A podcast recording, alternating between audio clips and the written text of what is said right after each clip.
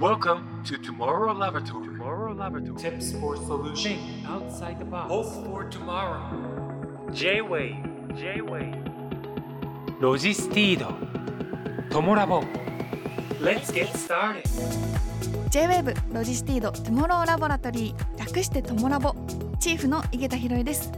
毎週一つのイシューを決めてさまざまな角度から見立てる研究所という名のラジオトモラボこのポッドキャストを聞いた後皆さんそれぞれ自分にしっくりくるヒントや考える選択肢が増えることを願っていますロジスティードトモラボ This program is brought to you by ロジスティード今回は2023年10月21日にラジオでオンエアした佐藤圭一さんをお迎えして研究したイシュー気象のこと2023のディレクターズカット版です時勢などの表現はオンエア当時のままお届けしますのでご了承くださいウェザーマップの気象予報士佐藤圭一です佐藤圭一長野県出身の気象予報士大学卒業後フリーアナウンサーとして都内のケーブルテレビなどでリポーターや MC を担当した後活動の場を文化放送に移し報道記者として活躍2017年気象予報士試験に合格翌年からウェザーマップに所属現在はテレビ朝日スーパー J チャンネル土曜日の担当と気象デスクを兼務している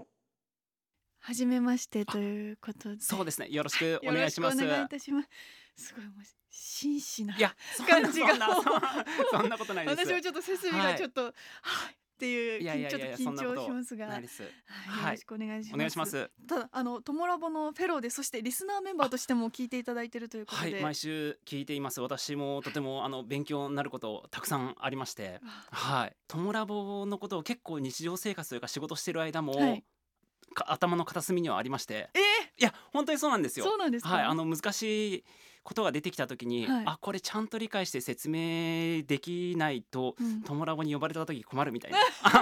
やーすごい。ありますありますあこのネタはトモラボでも使えるかなみたいなものをちょっと思いながらあの仕事をしたりしていましてすごい、はいありがとうございます。いやいやお願いしますやそんな方とご一緒できるなんてちょっと緊張しますね。あ逆いえいどえんどん緊張しそんてなまそんなはいす。 よろしくお願いしま。お願いします佐藤さんは2023年1月14日以来のご登場ということで、そうですそねの冬際以来はですどういうお話されたんですか。その時は今年の冬起きたこと、うんはいそして、まあ、今年の1年間を占うみたいなこともやりましたね。じゃあそのちょっと答え合わせ的なことも今日できるんですかね。そうですねあの結果を言うと結構合ってるあの占いレベルの話もしたんですけど、はいそれが合ってるところもありましたそうなんですね。じゃはあいちょっとそれは後ほど詳しくあはいお話聞かせてください。よろしくお願いしおま願す。いします実は私あの気象予報士の勉強してたことがそうなんですねあって、はいそのウェザーマップさんではい講座やられてわあたすじゃごないではいい、 あの通ってたんあです。そうなんですね あの赤坂はいであの私の所属しているところにそうなはんでいす。なりますで、はい結局まだ持ってないっあていうそうなんですね だからすごくやっぱ、はいあの気象予報士さんへのそのリスペクトというか、はいすごいなってやっぱり思っていて いや勉強すれば取れますよ勉強したんです。はいはいいやいやいや いやでもはいちょっとやっぱ足りなかったところもあ,、りましてまだ自分的には諦めきれてないところではぜひぜひあ今後るんですけどちょっと今はい日お勉強ださせていただきながらやっぱその自分のねその気象予報士熱もちょっと上げて今後につなげられたらと思,、はい、ぜひぜひ、思ってますのはい、お願でいします。はいよろしくお願いします。地球沸騰待ったなし2023年9月1日気象庁は夏の天候のまとめを発表しました日本では全国的に平年を大きく上回り1898年から統計を開始した日本の平均気温偏差は過去最高を記録していますまた2023年は世界的猛暑の夏になりました2023年7月27日 WMO 世界気象機関とコペルニクス気候変動サービスが7月の最初の3週間の気温が過去最も高く7月の月間気温が史上最も高くなる見通しだと発表国連のグテーレス事務総長は地球温暖化の時代は終わり地球沸騰化の時代が到来したと警告速やかに気候変動対策のアクションが必要とコメントしましたえ今年の夏いやもうずっと暑かったいやとにかくそうですよね35度以上の数字を見るのがこんなに毎年多かったかなっていうぐらいはい多かったし体感的にも結構しんどいはい夏だったかなとは思うんですが、はいね、あのこの先ほどあった平均気温偏差値はいとは何かっていうところも含めてちょっと今年の夏の気象のこと佐藤さん解説をお願いいただけますか。あの今の井桁さんの、はいこんなに暑かったっけ35度こんなにあったっけという感覚、はい、めちゃめちゃ正しいですあ本当ですか、はいもう記録的になっているんです、うんでこの平均気温偏差というのはですね、はい、平年と比べてこの6月から8月の夏の気温がうんどのくらい高かったかというものなんですね。はいでこの平年というのは今ですと2020年までの30年間の平均、はいまあ、その中の6月から8月をピックアップしてるわけなんですけど、はい平年の6月から8月の気温よりも今年の6月から8月の気温をまあ平均するとはい1.76度高かったんですよ。うん、この数字聞くとどうですか、 1.76って聞くと、はい、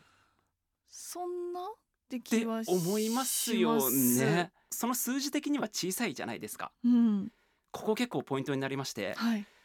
この1.76度でも極端な現象がかなり増えるんですね。えーはいえ例えばですけど去年だとそれはどのくらいだったんですかそれあのいい質問でして去年はプラス1とかそんなもんだったんですねあ。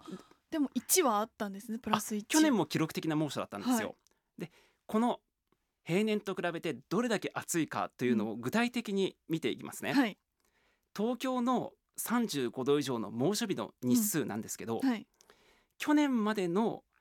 過去最多は16日だったんですよ。猛暑日だったのが16日はい、年間の猛暑日日数はい35度以上、はい、で去年が過去一番だったんですよ。で何日だったんですか16日あそれが16日ははいい、今年は22日もあったんですね。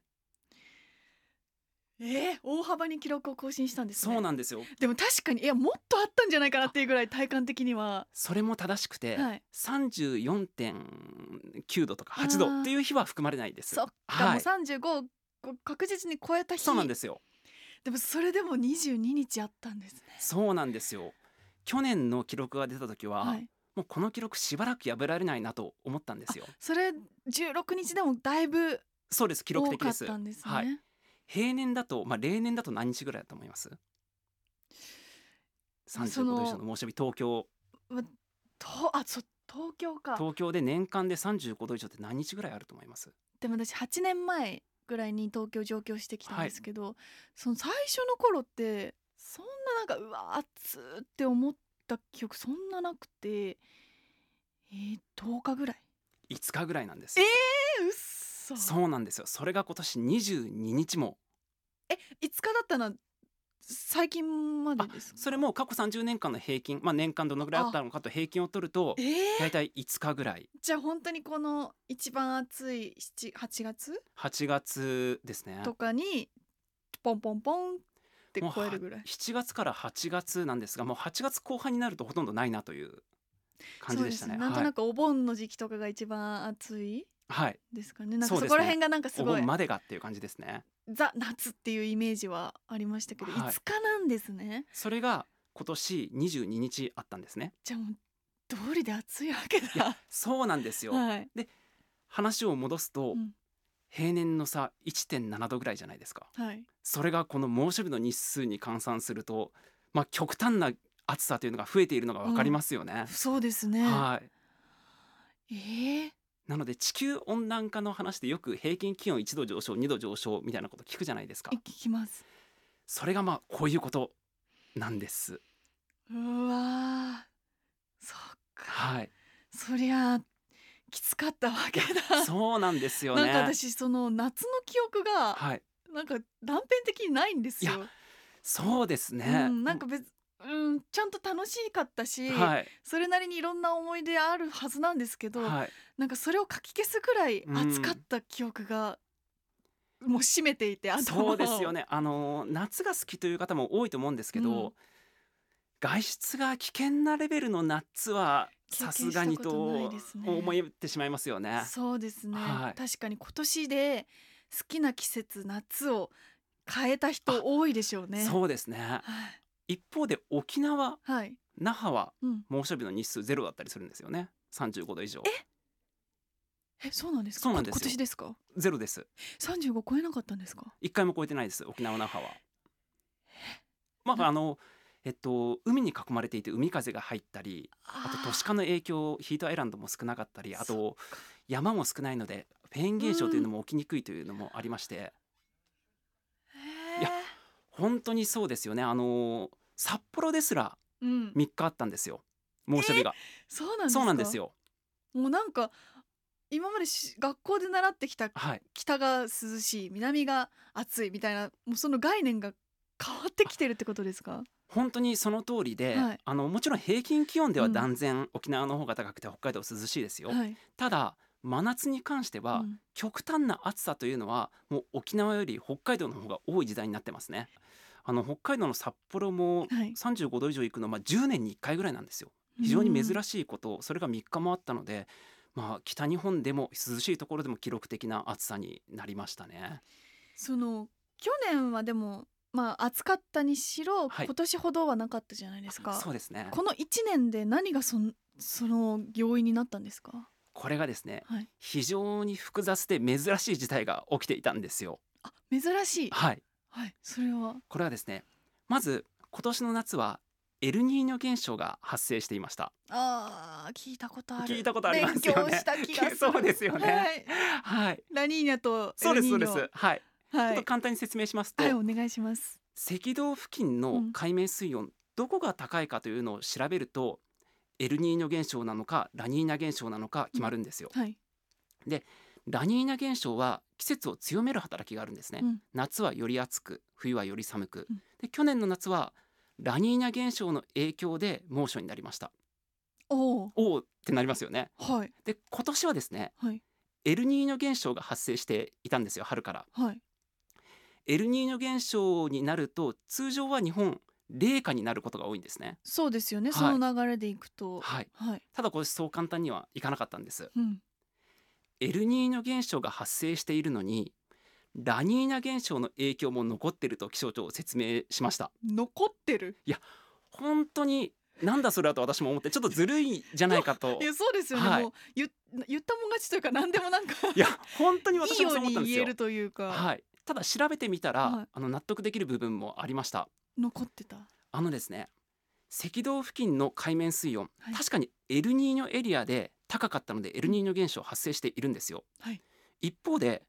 ラニーニャエリアもまだ海面水温高かったんですねうんなのでエルニーニョ現象が発生しているのにラニーニャ現象もう赤道付近広く海面水温が高い影響でこういうことが起きてしまったんですはあじゃあもうその現象では一括りにはまとめられないもうそれ以外のそうですねことが起きちゃってるはいもう同時に発生する、まあ、影響が残るということは非常に珍しい事態ですじゃあもう地球全体がちょっとずつ今までとは違う動きをし始めてるという感じ本な当んですにかそのおっしゃる通りです、あとですねはいそこに加えて、うんまあインド洋性のダイポールモード現象というの もちょっと待っていやそうですよねここはもうあのえ全然今あの文字が入ってーこいなやいそうですよねあの ーインドまでは私も聞くか分かりまあしのた今年まであまり聞き慣れない言葉でしたこれもですねもうちょっと今ゆっくり言っていただいてもいいですか、インド洋性のダイポールモード 現象いやそうですよねいやー笑っちゃいますよ今皆さねん理解できたかな。はいあうん。これもですね簡単に言うと、インド洋の海面の分布を調べると、まあ、傾向がわかるということではい。あのこれも日本に猛暑をもたらしやすい環境が整っていたんです、なのでインド洋性のダイポールモード現象エルニーニョ現象そしてラニーニャ現象の影響も残るということは、過去に前例がなかったんですはあだから今までにない暑さがガンとそうです日本を押し寄せてきたっていう。はいえーでもそうなってるのもこの今なんか地球温暖化とかはい言われてますけど、そういうことによって地球全体の熱が溜まってきたというかそういうのはあるんですかそれおっしゃる通りではい非常に珍しい事態が今年の夏起きていたんですけど、うん地球温暖化がなければここまでの暑さにはならなかったといううん計算結果、研究結果が出ています。やっぱそうなんだ、はい、じゃあこれからもうこれがもしかしたらベースになっていく可能性もあるっていうことですか可能性としてはもちろんありますね。怖いはい、でもう一つ、まあ、世界的な猛暑も相次いだわけなんですが、はいまあ、その共通する部分としてはあの偏西風の蛇行があるんです。偏西風はなんとなくわかりますわかりますよね。はい西から東に あそう吹でいてすあの地球の周り北半球の、まあ、うん中緯度帯を流れる風なんですが、これってあの北極と赤道の気温差で流れるんですね。うーんなるほどはい、で地球温暖化というのは北極の方が速いスピードで進行してるんですよはい他の地域の4倍ぐらいのスピードでへえ、そうなりますと北極と赤道の気温差が小さくなりますよねそうですねはい、偏西風の流れが遅くなるはあそうすると偏西風のくねくねとした蛇行が大きくなりますうーんで蛇行が大きくなると偏西風が切り離されて強い高気圧が居座り続けるような事態が起きてしまうんですねあー今までは流れていたところがそうです天気が周期変化せずはい、は同じような晴れ続きということが起きてしまいますあで今年あはあのそういうことかハワイのマウイ島の山火事はいもあったじゃないであすりか、ましたねあれもですねもう晴れて乾燥した状態が1ヶ月ぐらい続いて急速に乾燥が進んだことも原因と言われているんですよ、へえそういうところにも影響が出てくるんですねはいで一方その猛暑の隣では偏西風の蛇行で反対になっているところでは、まあ、大雨が相次いだりもしていますだからその降ったらドンと降るし晴れたらずっと続くしっていうそそうのなんですよ偏りというか、はいそこがなだらかにならないのはその偏西風の蛇行が影蛇響それも根底には温暖化がありますうわーじゃあもう本当今までの常識というかルールが少しずつもう変わってきてそうですね。っていう感じなんですかね。はい。でもこう私この夏、はいい、あのいろんなところに海外もあの仕事で行かせていただいたり、あの旅行でも行ったりしたんですけどやっぱりあの日本の夏の暑さ異常だなとそうですか。思ってあの、はいベトナムはい。にも行ったんですけどもちろん暑いんですけどあの日本ほどなんかこう体に危険がなすないというかなるほど、なるほど。あのもう苦しいっていう感じにはならなくて、はいもちろんそのあの湿気が多かったり、はいちょっとあ暑いって汗がすごいで吹き出したりとかっていうのはあったんですけどこう日本ほどうだるような暑さはなくてーはい。あれみたいなうーん。あれ日本の方がきつくないかって思ったりもしてそうですよね。やっぱりこう日本の夏ってやっぱり他の海外とのやっぱり差もありますかその影響の受け方の違いというか、はい。島国だからこそのなんか影響の受け方っていうのもやっぱ違ったりするんですかね。世界にはもっとひどいところもあるんですよ。うん40度以上が20日ぐらい続いてしまったあそうですとよねころもありますし、そはいの中でもやはりまあ日本っていうのは、うん赤道と北極の真ん中あたりにあるじゃないですか。中度帯にはいあります。うんなので偏西風の蛇行の影響を大きく受けるというのはありますね。あなのでこの猛暑になった猛暑が続いたエリアをここで並べてみると、うんやっぱ同じような緯度に固まっていることが多いんですよね。そうなんですね、はいこの中緯度帯、そうですね。まあ、だからこそ四季もあるけどっていうところですよね。そうおっしゃる通りです。うんただこの偏西風の蛇行というのはもう一年を通していろいろな異常気象の原因になりますので、あのこれからもまた出てくるかと思います。うわーなんかここほんと10年ぐらいじゃないですかこのなんか温暖化が急に加速してっていう感覚があるのは、なんかそれこそ高校生の時とかそんなに部活で外で毎日走ってましたけど、はい。そんななんかこあう運動やらない方がいいって言われるレベルではなかったですし、はい体感的にもそこまで辛くなかったんですけどここ一気に加速したイメージがあるんですけどそれの要因ってそれもやはりあの温暖化だと思います。あの平均でとってもまあ一年ごとに極端な年はもちろん昔もあるんですけど、はい例えば夏が長引いてるうんという面で見ると9月の30度以上真夏日30度以上って言ったらまだまだ暑いじゃないですか、はい30度以上の真夏日は1970年代に比べると1.5倍ぐらいに増えているんですね。うんそうするとやはりもう秋が短くなって夏が長引くといったことも平均をとっても出ているのでやはり根底には温暖化というものは大きく理由としてあると思います。この夏結構佐藤さんお忙しかったんじゃないですかそのいろんなことが起きたじゃないですか、はいだからこう気象予報士として今までにないデータだったりはい、情報だったりいろんな気象現象起きたと思うんですけど、どんな夏でした、あのですねやはりあの気象庁も前例のない うんあの状況になっていると話す通りに私ももちろん経験がないわけですよ。はいなのでそれを正しく理解それも分かりやすく説明しなきゃということに必死でしたね、危うくついていけないところでしたよ 本当にそうですよね、はいだし正解もわからないしそうなんですよしかもあの温暖化だったりそのうん猛暑の原因って一つや二つじゃないので、はいどれを選ぶかというのも結構悩みましたねそうですよねあと場所的にねその土地柄にもよよるじゃないですかそ,、そうですねの影響が、はいだから慌ただしかったですかどうでしたそうですねあとやっぱりあの勉強になるというか思い知らされるのは気候の変動についていかなきゃいけないということです、例えばあの、うん北海道ですとはい、エアコンのない家庭も多いんですよね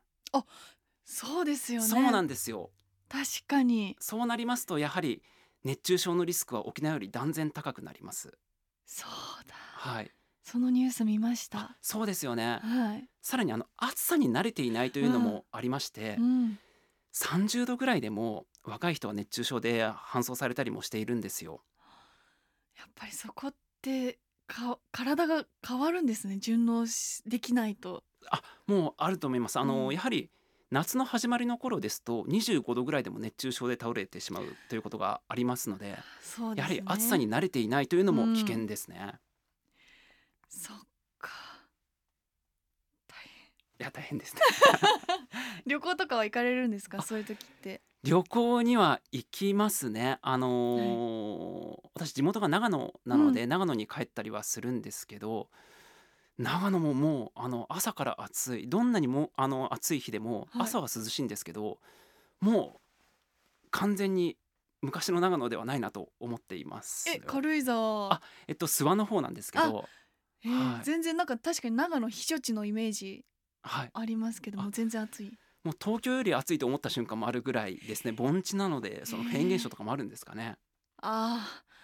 いろいろあるんですねそうですね なんか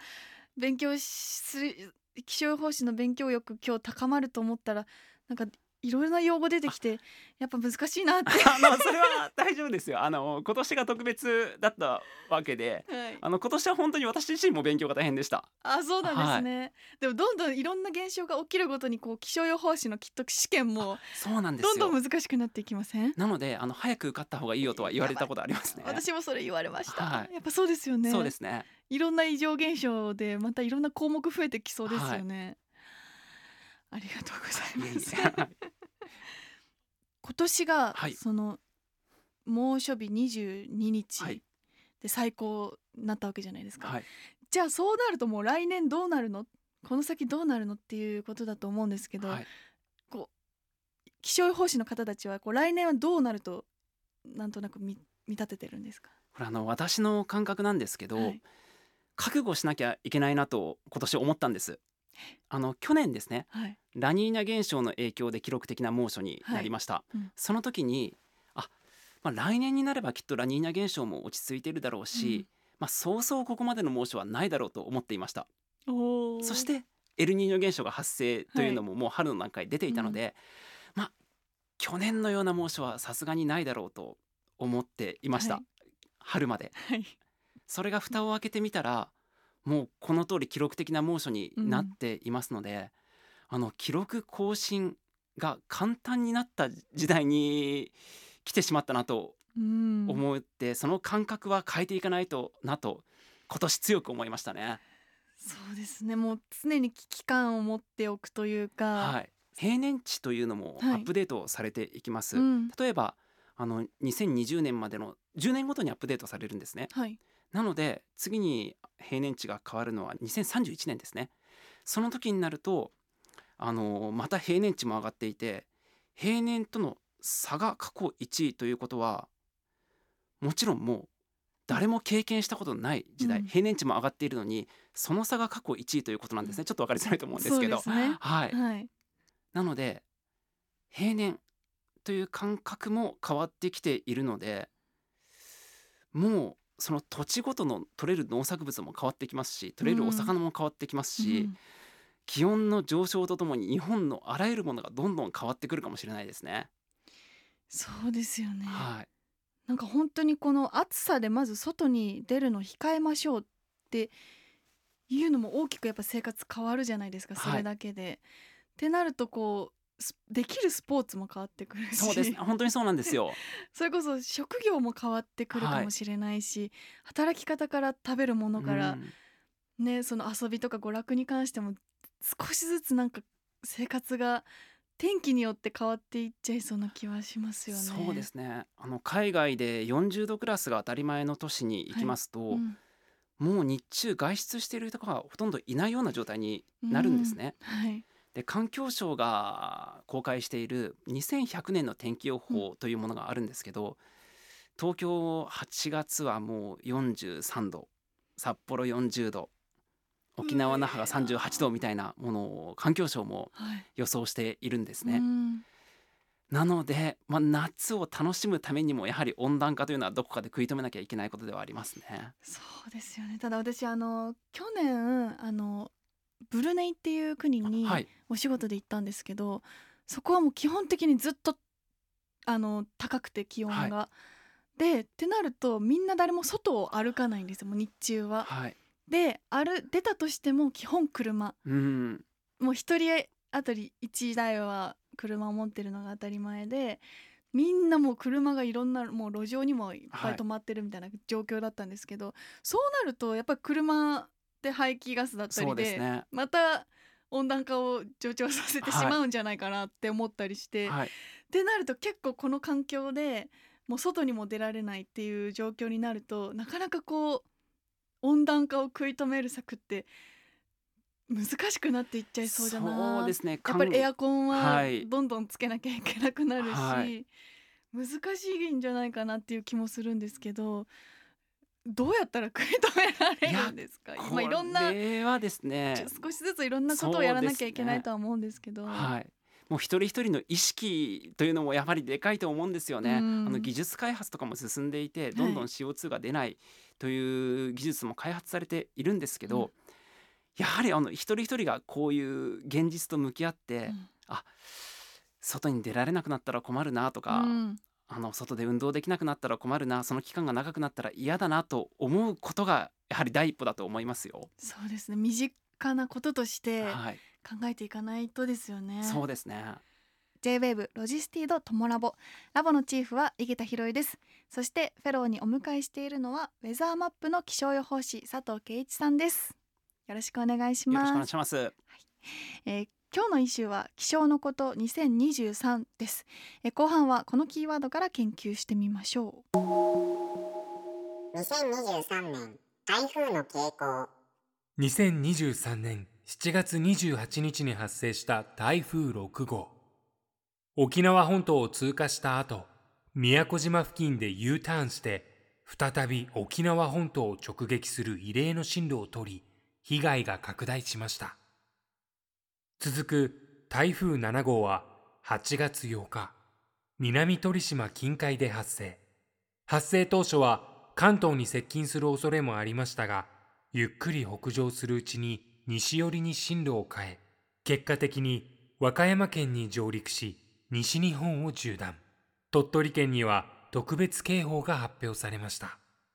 はい佐藤さんにピックアップしていただいた2023の気象トピックスの一つ台風ということで、この台風6号と7号が特徴的っていうふうに伺ったんですけど、はい、具体的にどういうところなのかご解説お願いできますか。あの動きが遅くて、はい予想が難しかったんですよ。ああ、だいたいこう台風ってねこう予報あそうで進すね路が出てっはい、ていうのが今回はそこも当たらなかったって感じですか。当たらなかったものもありますうーんまずあの台風6号は沖縄に向かってフィリピン付近から北上したんですねはいそれで沖縄付近で進路を西寄りに変えて宮古島に向かったんですよ一旦西に、はいで宮古島から U ターンしてまた沖縄本島を直撃 U ターンとかありえるんですか U ターンありますねへでそこから北上して九州に近づいてーはい朝鮮半島上陸ということになったんですがじゃあ沖縄の方はまた戻ってきそうです2回同じ台風にはい大きな遭被遇害したってことですか沖縄としても記録的な大雨暴風になりましたねそうなんですね2回直撃して、はいさらに動きがゆっくりなんで影響も長引いたんですよね、うーんでこの動きの遅い台風というのは予想が難しいんですよそうなんですあか難しいですあのどう動くかわからないのでそうかでもゆっくりだと追う追いやすくはならないんですかなならないですそうなんはですいね、あのどの風に流されるのかも日々刻々と状況が変わっていきますのであそっかはいへえなんでこう今回はそういう予測不可能だったり遅い台風っていうのがあったんですかこれもですね原因は偏西風の蛇行なんですねそこなんですねそうなんですよあの偏西風が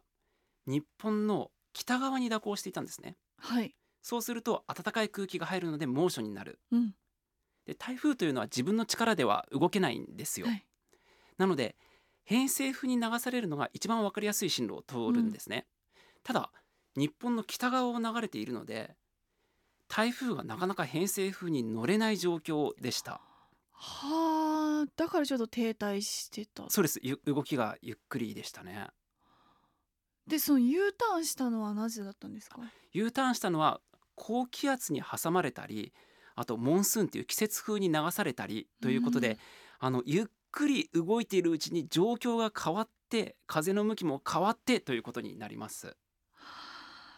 そうだったんだそうなるとはい、でも時間が経つとあの台風の強さが弱まったわけではなかったんですか、あの海面水温が記録的に高いので、うん海の上を進んでいる分にはなかなか衰弱しないんですね。そうなんですね、はい台風というのは陸地に上陸するうとん急速に勢力を衰えるんですけど、はい海の上だと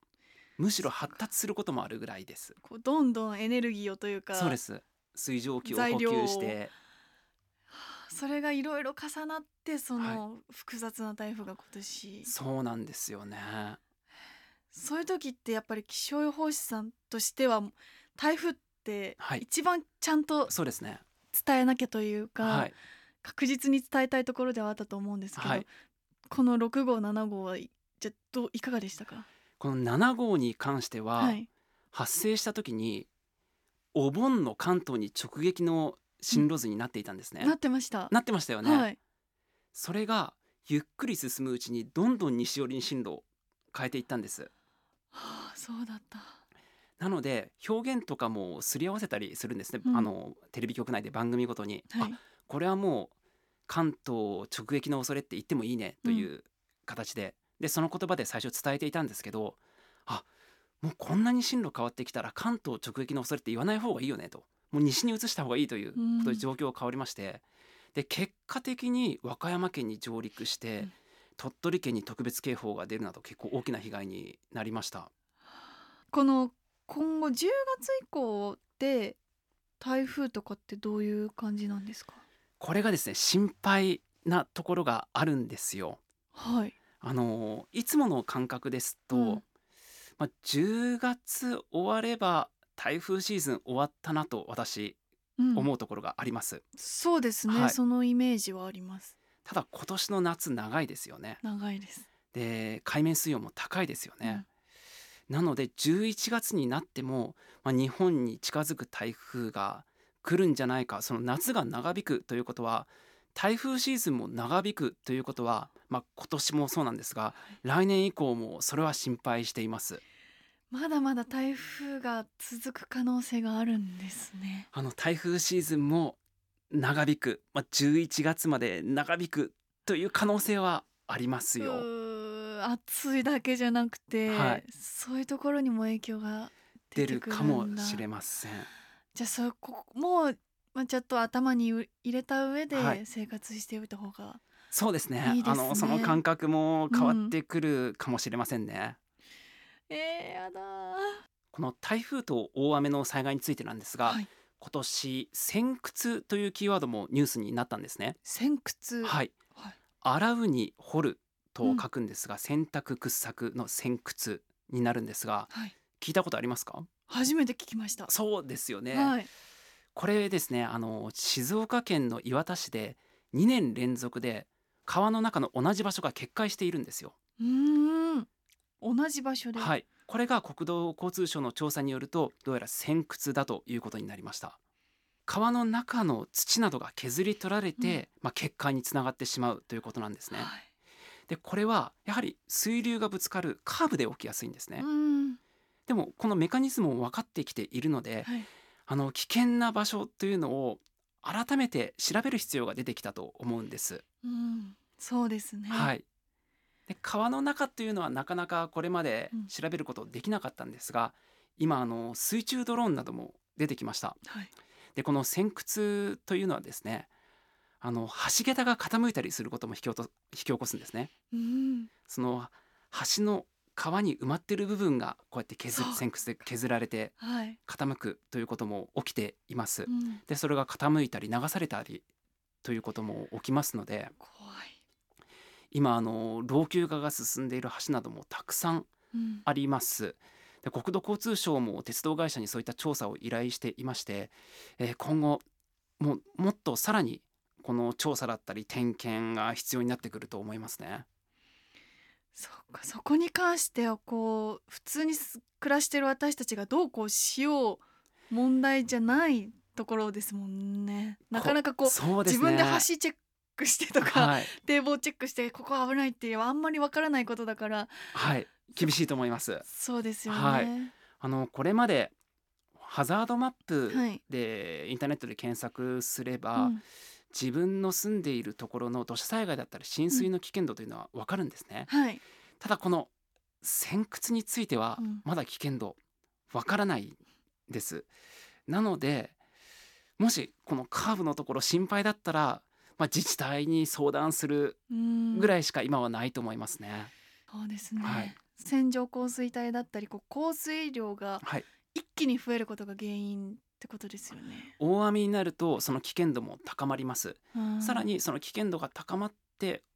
あの大雨が収まった後に決壊ということも過去にはありますのでああそっかあの徐々に削られていってはいギリギリで持ちこたえている場合もありますので、そういったことにも警戒が必要です。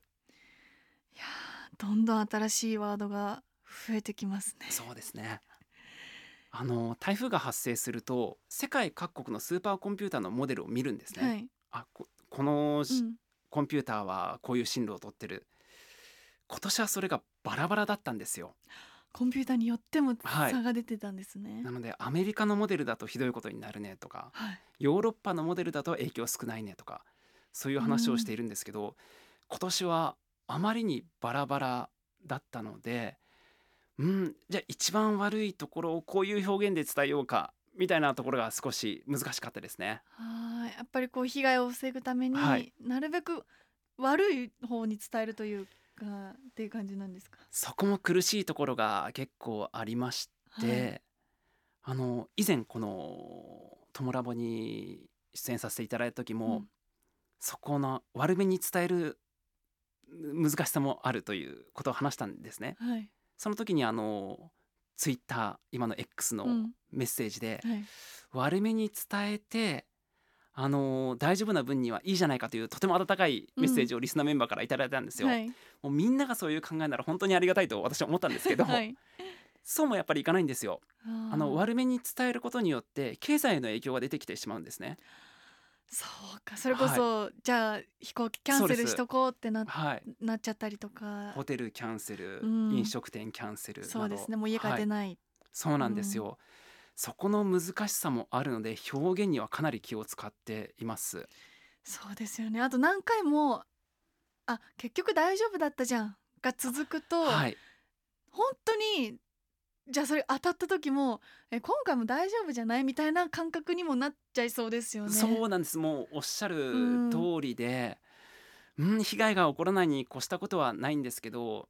何も起こらなかったらあ信頼感失うなという場面も確かにあります、そこは苦しいですね難しいところですね、結構こうなんか心理戦とまではいかないですけど、はい本当に人間と人間のその言葉のキャッチボールというかそうですね難しいですね、はい本当にそれを毎日やられてるわけじゃないですか、はいまあ、大きな災害がなくともはい日々の天気の中で、はいそれ結構すごい仕事されてるんだなって感じますねただ一人でやってるわけではないので、はいみんなで話し合って行うので、そこはまああの意見をぶつけながらすり合わせているので、うんあの頼もしい部分もありますね仲間が。えーその中でのその佐藤さんの気象予報士としてのやりがいだったりっはい、ていうのはどこですか、いろいろありますよ。あのやはり防災に携われるっていうのはすごくやりがいがあるんですよ。うん報道の仕事をしている以上何か災害が起こった時に自分が役に立てる立場であるというのうはん一番のやりがいですね。うんあと私は楽しいことも大好きなんですね。 はい、なので穏やかな時は楽しい情報も伝えられるというのももやりがいです。確かにその季節の情報だったりってはいいうのも交えながらいろんな、えそうなんですよ。あの今年嬉しかった出来事もありまして、ーはい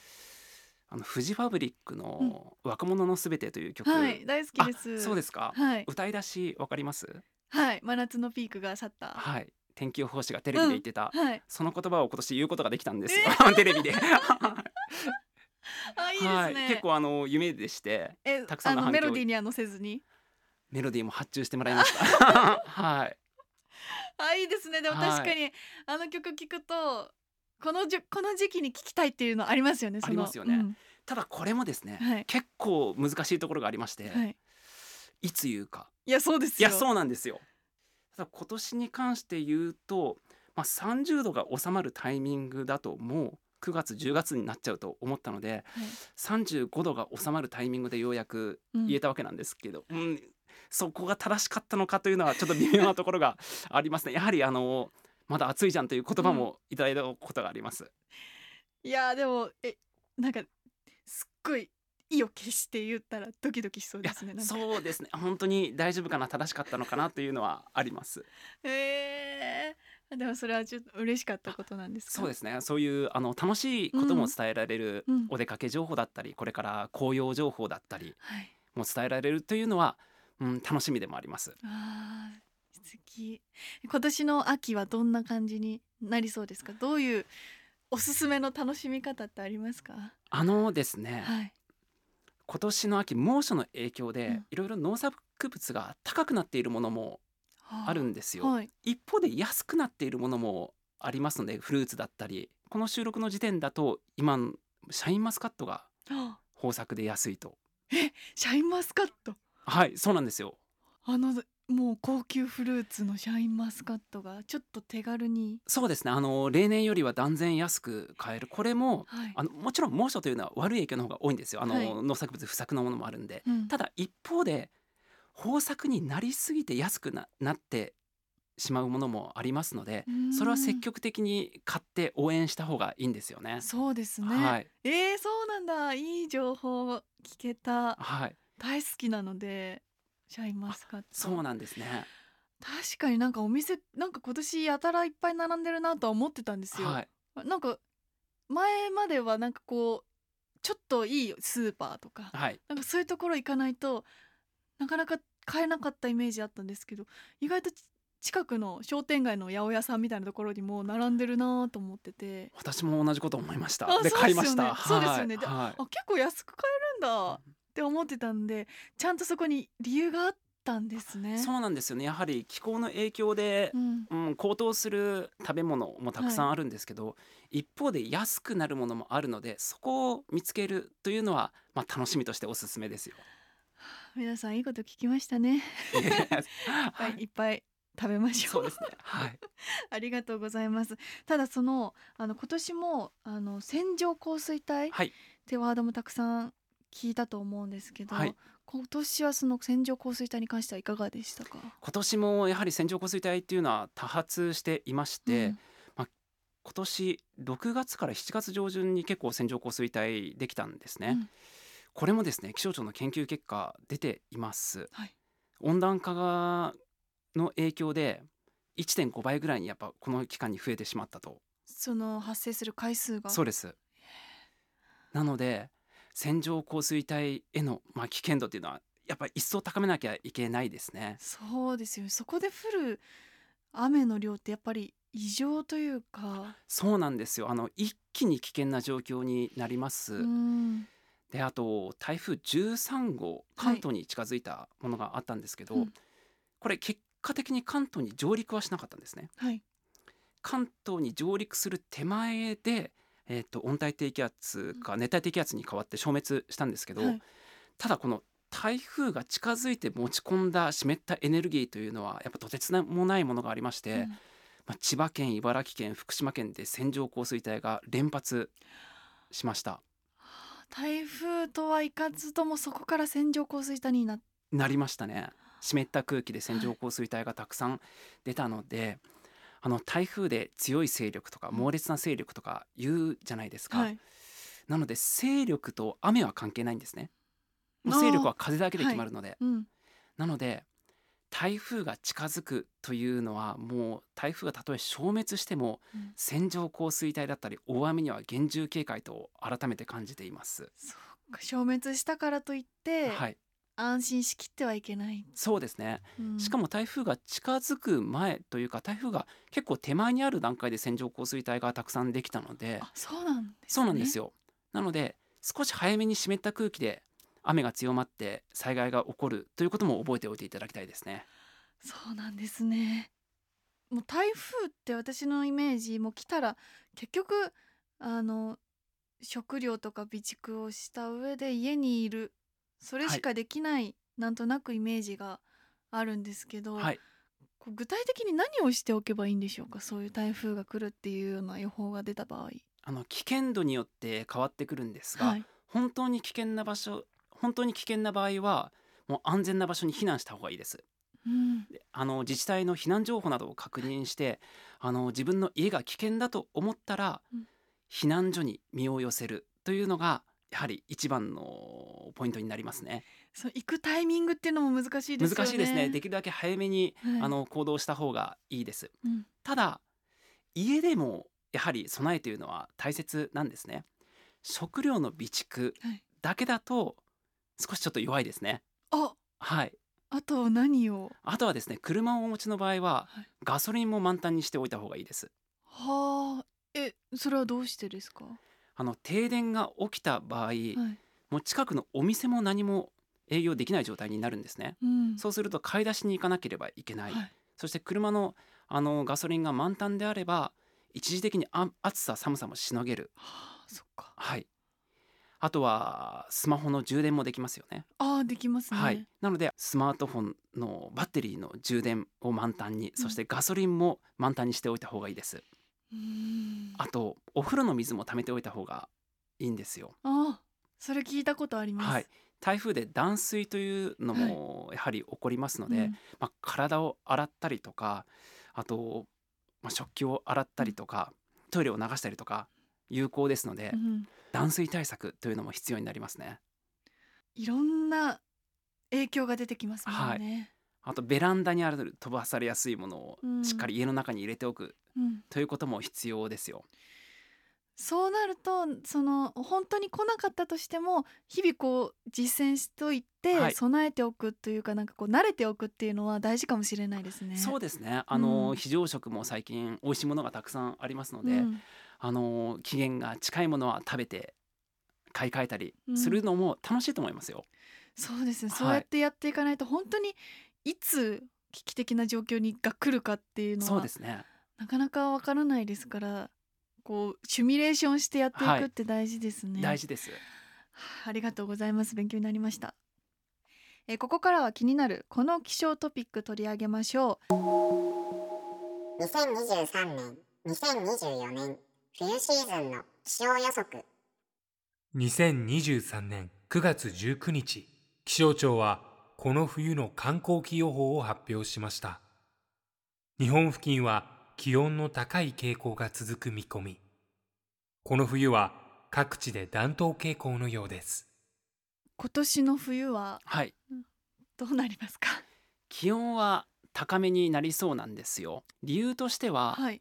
エルニーニョ現象うんが冬にかけても続くということ、そしてインド洋西のダイポールモード現象も、まあ、冬の始まりぐらいはまでは影響残るんじゃないかということで、まあ、気温が高めになる要素が揃っているんですね。うんこの気象庁のはい。観光期予想、まあ、長期予報もかなり自信を感じました。おお。はい、そそういう自信を感じるとか感じないとかもあるんですか。そのあるんですよ。あるんですね。あの東日本西日本のはい。気温が高くなるうんパーセンテージ確率なんですが高くなる確率が60%、うん低くなる確率が10%と気象庁は示しているんですねはい。これ結構メリハリをつけてそう攻でめすねた予想なんですよは自信がない時は3 4 0が並ぶんですねい。どっちでもいけるように。そうです。ね はい。平年並み30%みたいな、うん 30%30%40% みたいな結局どっちなんだっていう。そうなんですよなので気象庁も相当この暖冬には自信を持っていると思います そうなんですね。その暖冬がどのくらい暖冬かっていうまではまだわからないんですか。そうですねあの暖冬になりそうだという段階なんですが、うんただここまで地震のある予想を出すと結構な気温高めの冬になるかもしれませんね。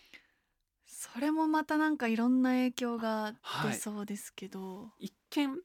聞くとどうですかちょっと嬉しいなという感じで冬はお好きですか